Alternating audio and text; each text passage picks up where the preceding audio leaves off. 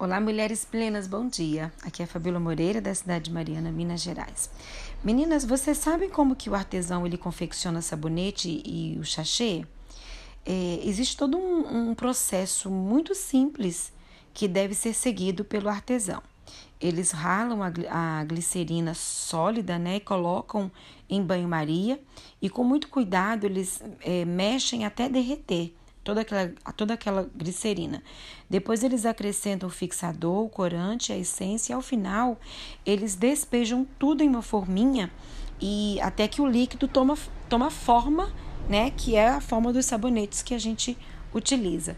O apóstolo Paulo, ele nos adverte em Romanos no capítulo 12, no verso 2, é quanto a, quanto a um processo parecido com o da fabricação de sabonete. Ele, tá, ele diz assim lá, é, nesse texto: ele fala assim: Não vos conformeis com este mundo, mas transformai-vos, é, renovando a vossa maneira de pensar e julgar, para que possais distinguir o que é da vontade de Deus e saber o que é bom, o que lhe agrada e o que é perfeito. O verbo é, utilizado aqui, o verbo conformar, significa tomar forma. Paulo, nesse versículo, ele está dizendo que não podemos ter a forma do mundo, que não podemos deixar que o inimigo derreta a nossa estrutura para que tenhamos a força do mundo. Veja isso. Muitos não estão satisfeitos com a sua aparência e se submetem a métodos extremos para ter a aparência de outra pessoa. Faz algum tempo que saiu assim uma, uma, uma notícia da morte né, do, de, de uma pessoa, é, chamado, ele chamava é, o Ken, e um rapaz com a aparência de um boneco, é, vivendo a vida de a vida de algo que ele não era. Ele estava vivendo uma mentira. Deus não é, Deus nos criou, na verdade, né? Deus nos criou é, a sua semelhança. E isso não deixa Satanás feliz, pois todas as vezes que ele olha para nós, olha isso, meninas, todas as vezes que o diabo olha para nós, ele vê a imagem de Deus, a imagem do nosso Pai. Por isso, seu objetivo é destruir essa imagem. Ele tem fúria em saber que somos filhos e ele não tem pai.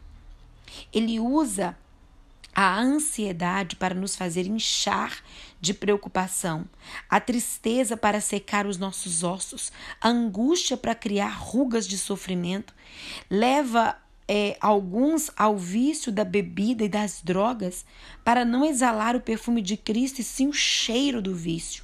Já viu uma pessoa que ela é viciada, o cheiro que ela tem, o cheiro forte, o cheiro da droga, o cheiro da bebida? Mas nós somos chamadas para exalar o perfume de Cristo.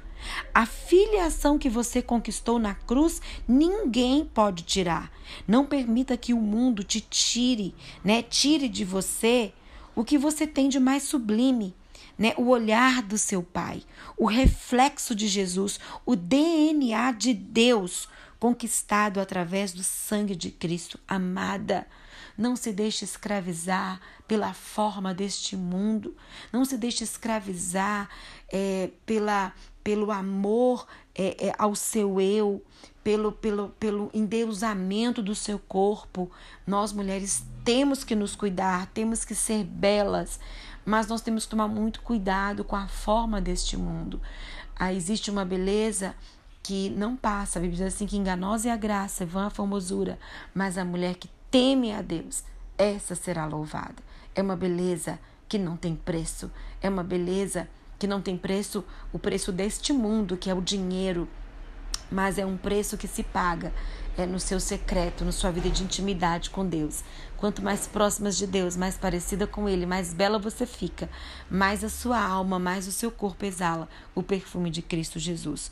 Então eu quero te convidar a não tomar a forma desse mundo, mas ser uma mulher segundo o coração de Deus. Se cuide, se ame, mas não deixe que a forma deste mundo domine você, gere em você é uma doença, né? uma doença é, que te leve a deixar todas as outras coisas em prol do seu próprio corpo.